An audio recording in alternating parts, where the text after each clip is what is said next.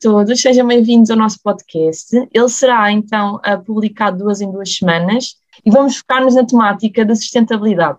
A connosco hoje temos então eu, que sou a Catarina Soares e estou no terceiro ano de Ciências da Comunicação, o Pedro Pragoso, que está em Administração Pública no terceiro ano, a Diana Oliveira, uma pós-graduação de Corporate Diplomacy, e a Laura Galvão, no curso de Sociologia do primeiro ano. Antes de tudo, tenho uma pergunta para vos fazer e gostava de saber qual é que é o vosso gosto por leite. Se vocês gostam mais de leite sem lactose, leite de amêndoa, leite normal, leite de avelã, qual é o vosso género de leite que vocês mais gostam?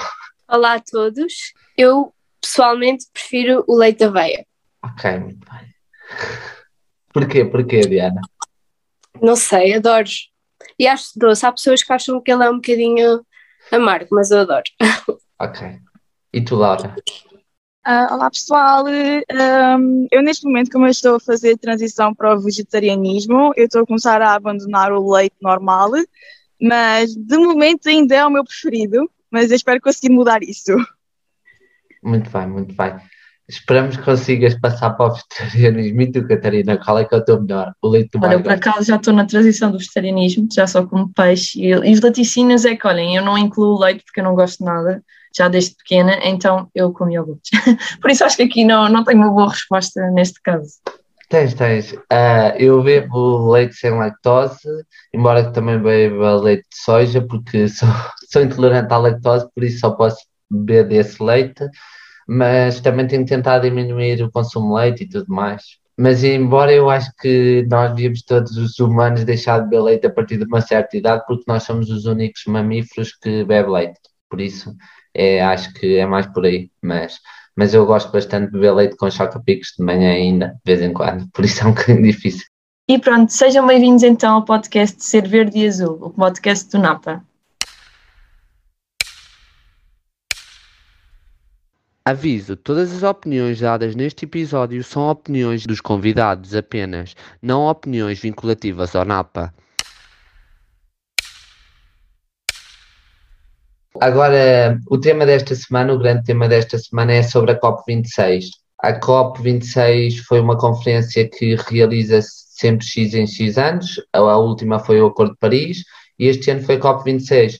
Foi desde o dia 31 de outubro ao dia 12 de novembro, onde vários políticos discursaram, fizeram acordos, alguns muito polémicos, outros muito insuficientes, e até Biden adormeceu numa conferência, que acho que isso ainda foi uma, a, a coisa que mais pessoas gostaram no Twitter. Por isso acho que isto foi esta conferência, a conferência. Para muitos foi um blá blá, mas para outros foi uma conferência importante.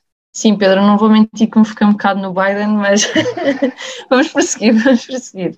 Olha, eu se calhar até vou só referir algumas das, para quem não esteve tão a par, algumas das, das, dos principais objetivos e que agora estão definidos, uh, que têm a ver um bocadinho com a redução da taxa de desflorestação ou também a construção de sistemas de defesa e de alerta na medida uh, ao nível da agricultura, para também evitar aquelas perdas das casas quando há, por exemplo, um incêndio, por exemplo, e mais subsistência para, para aquelas tribos, se que estão um bocadinho mais isoladas, ou mesmo as pessoas que estão na montanha e estão completamente isoladas.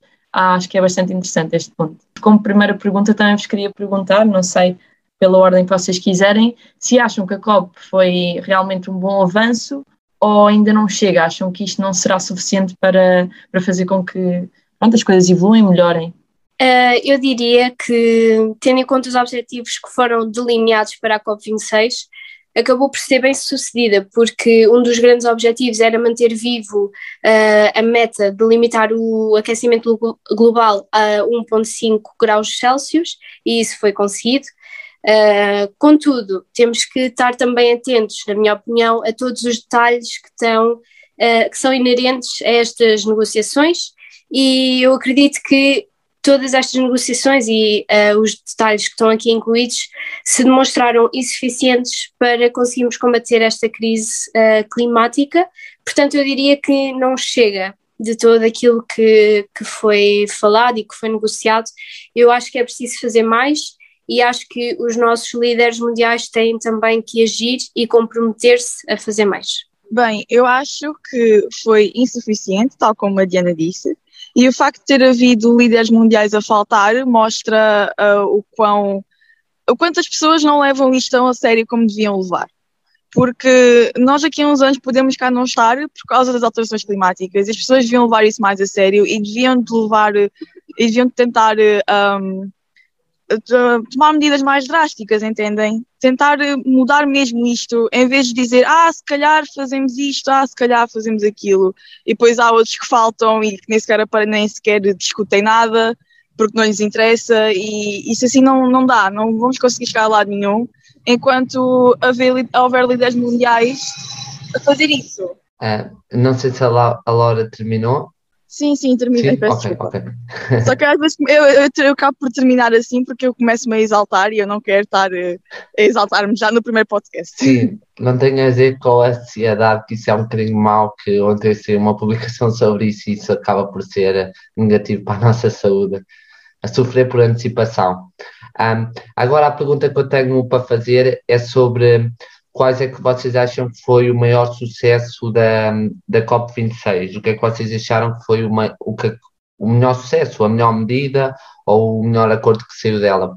Eu diria que o maior sucesso para mim foi uh, aquele acordo que albergou alguns dos maiores utilizadores de carvão nas suas indústrias. Para além destes, muitos mais outros países uh, assinaram este acordo e o objetivo deste é eliminar o uso do, do carvão, que é uh, uma, uma das grandes fontes, se não a maior fonte de, do aumento da temperatura global. Uh, e pronto, eu acho que este, foi um, este acordo é, acho que foi o maior sucesso da, da COP26. Ah, eu por acaso também ia falar sobre o, o, o, do carvão, por isso eu acho que a Diana tirou as palavras da minha boca. não faz mal, Diana, não faz mal. Está tudo ótimo. Mas pronto, é isso. Eu faço das palavras da Diana as minhas palavras. E eu também faço no caso, porque acho que também, sem dúvida, mas ao menos estamos em sintonia, acho que é sem dúvida o foco uh, da COP26 e sem dúvida que esta, pronto, esta, este objetivo, apesar de ambicioso, acho que cada vez mais as, as empresas e os governamentos têm o objetivo de, de pronto, implementar isto não só na medida de tentar seguir o que as pessoas realmente querem, não é, não é só pelo público agora achar que isto tem, isto tem interesse, mas realmente é a única opção uh, para as coisas realmente evoluírem. Eu também vos queria perguntar, então, no caso, qual é que acham que é a maior decepção, contrariamente? Não sei, Diana, se queres começar.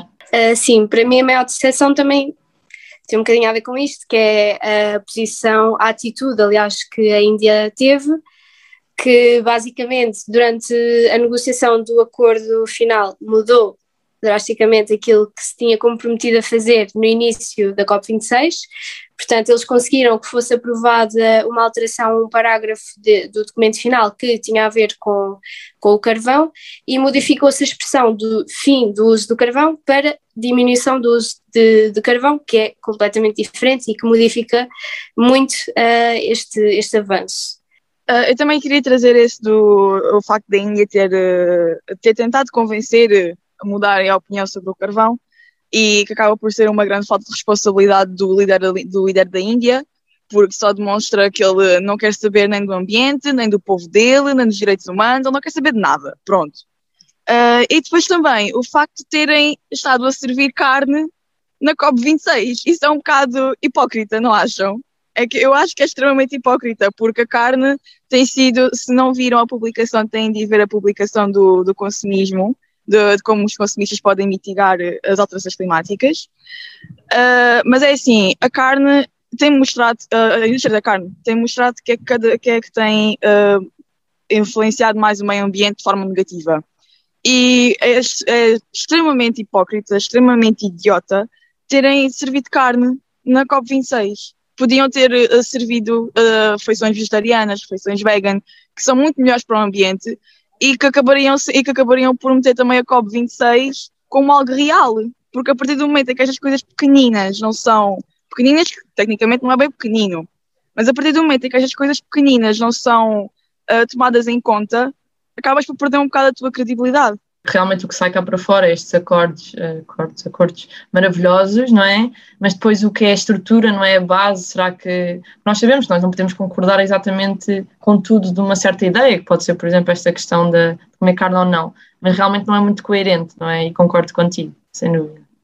Eu, em relação às decepções, uh, tenho várias. A primeira é que o acordo do fim da, do financiamento a, a unidades do carvão continua a países importantes, como a China ou como os Estados Unidos, não assinaram esse acordo. Só 40 países é que assinaram e acho que isso mostra como o lobby do carvão e como o carvão, a indústria do carvão continua a ser a pressionar muito, embora seja uma indústria mais cara do que outras indústrias com mais energias renováveis. A energia do carvão é uma energia mais cara, mas como existe lobbies, formas de controlar o poder, acabam por continuar a ser eles os maiores produtores de, de energia, um dos principais, e sendo o carvão uma das energias mais poluentes. Outra área que eu também quero deixar na COP26 é que existe a Europa e os países ocidentais têm de mostrar como são mais desenvolvidos do que países em desenvolvimento e têm de chegar-se mais à frente nos acordos. Nós não podemos pedir a países em subdesenvolvimento que têm preocupações com a alimentação das populações atualmente, em países africanos, países da América do Sul, países asiáticos, têm problemas ainda como alimentar a população, estarem preocupados com as alterações climáticas, porque o problema deles é o problema dia a dia. Por isso, acho que países como países europeus têm de dar mais exemplo e contribuir mais para que não exista tanto, tanta poluição tanta poluição e que não exista e contribuam mais efetivamente com medidas mais além dos 1,5 graus Celsius, além de 2050 para ser neutralmente carbónico, acho que países europeus têm de estar mais à frente porque têm muito maior. E depois também têm de contribuir financeiramente. Em 2009 foi eh, assinado na Cimeira de Copenhague um fundo para, para as alterações climáticas, para combater as alterações climáticas e as consequências delas. Neste momento, ainda só 80% desse fundo é que está disponível para ajudar, o que ainda falta 20%, e esse fundo é essencial para países africanos, países asiáticos que continuam a ser os que sofrem mais as alterações climáticas constantemente e que mais necessitam de ajuda diariamente quando há catástrofes, furacões, inundações, cheias, continuam a ser os, os mais, mais prejudicados. E, e por fim também quero a fazer aqui uma embirraçãozinha com Portugal. Temos um primeiro-ministro, temos um ministro da, do Ambiente, embora ele, embora o ministro do Ambiente tenha ido, só foi nos últimos três dias. Embora Portugal seja um país muito pequeno a nível de poluição, devia estar lá, devia ter estado lá representado, porque acho que enquanto enquanto pessoa, acho que Portugal devia ter estado lá desde o primeiro momento ao último momento a mostrar que está preocupado com as alterações climáticas e quer ser uma palavra uma voz neste, neste, neste tema importante. E acho que é isso. Agora a pergunta que eu tenho a fazer a vocês, vocês, o que é que vocês acham que os acordos assinados hoje, embora tenham sido insuficientes e demorados, vão ser eh, vão ser cumpridos ou acham que foi só muito por eh, muito só foram assinados mais por meios de comunicação mais para, para mostrar alguma coisa do tra trabalho ou vão ser mesmo cumpridos? Os países vão cumprir estes objetivos até 2030, até 2050? Uh, eh, se, se, acham que vão cumprir, embora sejam insuficientes, vão cumprir estes objetivos?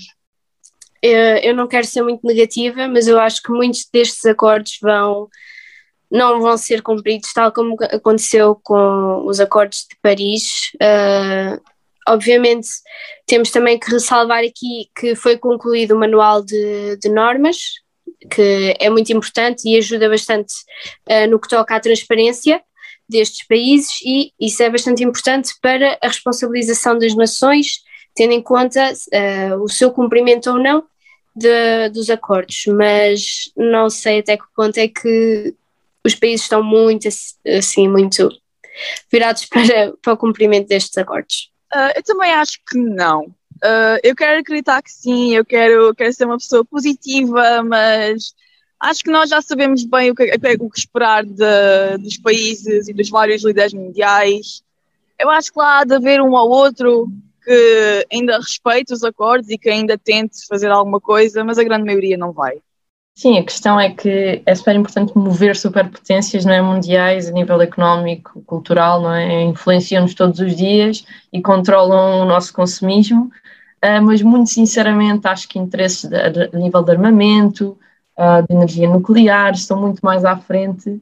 E acho que isso já é assim há muito tempo e já se fala de sustentabilidade há muito tempo, uh, apesar de nós agora estarmos um bocadinho com, as pernas, com os braços cortados ou com as pernas cortadas, né? estamos cada vez mais no limite, mas acredito que isto ainda se, vai-se continuar a sobrepor, porque o que importa não é lucrar e criar ligações uh, a nível de negócio, não é? Portanto, não tenho uma, uma, perspectiva muito positiva, mas sem dúvida que é positivo, não é? E é interessante o que eles prevêem. Em relação a isso, eu também acho que os acordos não vão. Se forem cumpridos estes acordos, acho que iria ser excelente, mas acho que estes acordos têm de ter metas mais a médio prazo. Nós não podemos só dizer que vamos ser naturalmente carbónicos em 2050 sem ter uma meta para 2025, uma meta para 2030, uma meta para 2035, 40, 45, 50. Temos de ter metas mais pequenas. As pessoas precisam saber que daqui a quatro anos, daqui a dois anos, nós já temos tomamos estas medidas para reduzir nesta área. Daqui a dois ou três anos tomamos estas medidas para reduzir nesta área. As pessoas não podem. Eu, enquanto pessoa, fico um pouco desfrustrado a pensar em 2050. 2050 já vou ter 50 anos, nem quero pensar nessa quando vou ter essa idade, já passou metade da minha, passou metade da minha vida e ainda temos a falar das alterações climáticas enquanto enquanto, enquanto nasci em 2000 já se falava disso. Por isso, se nós precisamos de medida que, as, que estas metas resultem em metas mais curtas, em prazos mais concretos de que isto tem de ser atingido até esta data, esta data, e, e acho que é isso que nós, se tudo que for assinado fosse cumprido, significava que a conferência já teve algum sucesso, porque significava que essas pessoas já tinham cumprido o que acordaram embora continue a ser insuficiente, mas acho que devia ser um, mais importante. Um, mas acho que é isso que nós devíamos destacar e tentar que as metas tornem-se mais curtas. Acho que isso é o principal, metas mais curtas a atingir. Aí nós podemos responsabilizar os governos, porque um governo assina algo hoje, em 2050 vai ser outro líder e ele se pode dizer, ah, eu não assinei isso e acaba por haver aqui este problema. Mas acho que é isso. Uh, e agora queríamos perguntar também Quais são as notícias que mais, que mais têm destacado e que mais, chamam a, que mais, que mais vos chamam a atenção no, nos últimos tempos? Um, é assim, pronto, nós somos, não é quase bombardeados, mas quase uh, com notícias sobre a crise climática, essencialmente notícias más, uh, mas eu acho que aquela que nos últimos dias me chocou mais foi a notícia sobre o discurso do, do Bolsonaro no, no, no Dubai, em que ele disse que ele, enquanto chefe de Estado e o seu governo não estão a, a proceder à desflorestação da, da floresta Amazónia. Uh, ele disse também que esta floresta estava exatamente igual ao que os portugueses encontraram quando decidiram colonizar o Brasil. Obviamente, isto é um argumento completamente falacioso, é um discurso, na minha opinião, muito perigoso enquanto chefe de Estado. E uh, houve uma coisa muito caricata que ele disse, que foi, no mínimo caricata, diria eu, que foi uh, ele dizer que a Amazónia, por ser úmida, não pegava fogo. Uh, pronto, eu volto a dizer que isto é mesmo muito perigoso e que, pronto, é completamente mentira, como, como é fácil de perceber, e, e pronto, acho que foi isto que se destacou. Concordo totalmente com a Diana, mas uma notícia também que também, se destacou muito para mim foi que depois da COP26, a Greta, eu não vou dizer o último nome dela, porque eu não, não sei como é que eu vou dizer o, último nome dela. Foi quando a Greta veio à frente e teve nas ruas a gritar que uh, aquilo que tinha sido assinado não era suficiente. Essa foi realmente a que mais me chamou a atenção, porque ela disse tudo aquilo que eu estava a pensar, ela disse tudo aquilo que nós pensamos e o que é verdade. E eu achei que. E aquela rapariga, eu admiro aquela rapariga imenso, porque ela tem uma, uma força de ficar à frente e de fazer frente aos líderes mundiais que muito pouca gente tem. Então foi por isso que ela me chamou imensa atenção, essa notícia. Eu quero destacar uma pequena notícia que é o número de. que foi um estudo da Comissão Europeia que é sobre os. Há 400 mil mortes por uh, prematuras, não é todos os anos, pelas alterações climáticas.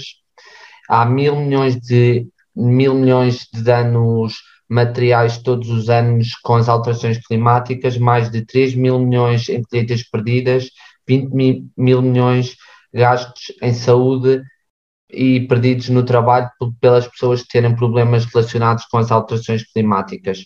Pois eu quero destacar que também existe há um conjunto de jovens que são preocupados pelas alterações climáticas, mas existe um número muito maior de jovens que sabem das alterações climáticas, não são negacionistas, acreditam nelas, mas não não fazem, não se preocupam, acham que é um problema pequeno ou que é um problema que quem tem de resolver não somos nós, tem de ser as, os líderes mundiais, tudo mais, e eu quero destacar uh, essa notícia, notícia. Também posso destacar só mais uma notícia que um, no deserto do Atacama, no, no Chile, contam lá deste desperdício de roupa que são todos os anos mandadas ao, ao lixo. O que é que é isto? Roupa que é altamente poluente, feita em sítios altamente já a população escravizada e depois ainda acaba no lixo. Isto mostra como a nossa sociedade tem erros primários, faz coisas primariamente em que nós destruímos coisas que, embora estejam a, fazemos coisas mal e ainda as destruímos depois, por acharmos que elas estão mal. Isto são erros de não animais racionais, como nós somos, e acho que isso é um dos principais problemas, as notícias que eu tenho a destacar esta, para esta semana. Ah, eu agora queria vos perguntar uma sugestão para sermos mais sustentáveis. Eu acho que o essencial é sermos todos um bocadinho de ambientalistas imperfeitos, ou seja, uh, nós temos noção de, das, das alterações climáticas e da crise climática que estamos a viver, é tentarmos incluir hábitos mais sustentáveis, mais amigos do ambiente no nosso dia a dia, mas uh, algo que seja, mesmo que seja mais lento, que tenha mais ver connosco, hábitos com que nos identifiquemos.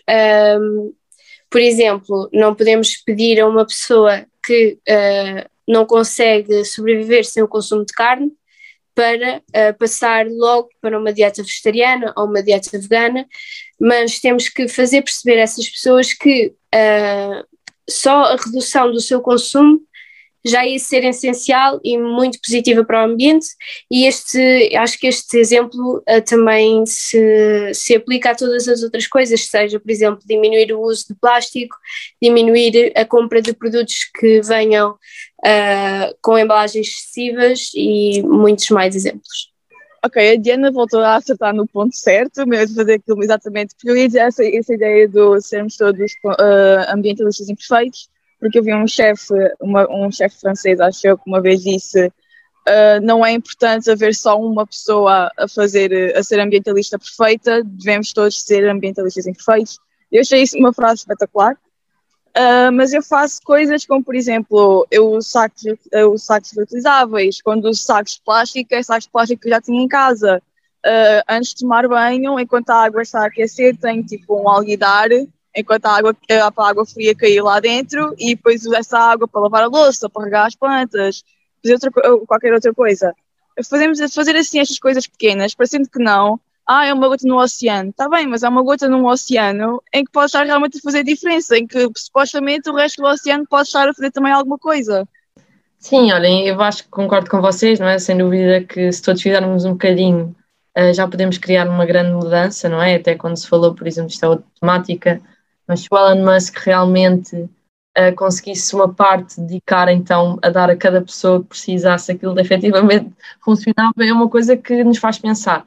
Mas nós também sabemos que sempre foi assim, não é? Esta estrutura e nem sempre é fácil tentar todos tenhamos acesso às mesmas coisas e isso vê-se, por exemplo, porque é que os países desenvolvidos estão a tentar fazer coisas também pelos países não desenvolvidos, que se calhar não têm uma estrutura económica, social, etc., para poder criar mudança. Mas pensei logo numa, num exemplo que eu acredito que já esteja cada vez mais implementado e agora também com a redução do preço, por também estar a haver uma maior comercialização, tem a ver com a eletricidade. Pronto, as pessoas ainda terem o mesmo tipo de lâmpadas ao fim de não sei quantos anos que estão a gastar imenso uh, e não faz sentido nenhum porque há já LEDs e há outras, outras, outros métodos que fazem com que nós reduzamos a nossa, a nossa eletricidade. Nós sabemos que é uma coisa que eu tenho tentado que seja mais acessível, mas que sem dúvida continua a ser muito cara e ainda por cima cada vez se as famílias aumentarem, não é? E se quantos mais elementos tivermos em casa, é mais complicado para também fazer essa gestão das despesas. Por isso acho que é um exemplo um bocadinho mais, mais rebuscado, mas também acho que pode-se pode -se incluir num dos hábitos que podemos adotar. A minha sugestão é simples. Vai haver uma feira do livro no próximo dia 24 no ISCSP. Quem tiver coisas em segunda mão, uh, um livro em segunda mão, poderá entregar. E o que eu aconselho a pessoas que queiram ser mais sustentáveis, comecem pelo pequeno passo de desfazer-se de coisas ou darem pessoas a pessoas coisas que já não necessitam para essas pessoas não terem de comprar outra coisa nova ou, ou às vezes uma pessoa precisa simplesmente de uma máquina fotográfica para tirar fotografias e emprestem essa pessoa para essa pessoa não comprar outra. E são pequenos passos que podem fazer com que nós reduzamos alguns tipos de consumos, conseguimos ganhar dinheiro para outras coisas, para viajar, para, para fazer outros, uh, outros tempos, utilizar noutros tempos livres. E acho que é isso, utilizar e participem na feira do dia 24, que acho que é algo importante.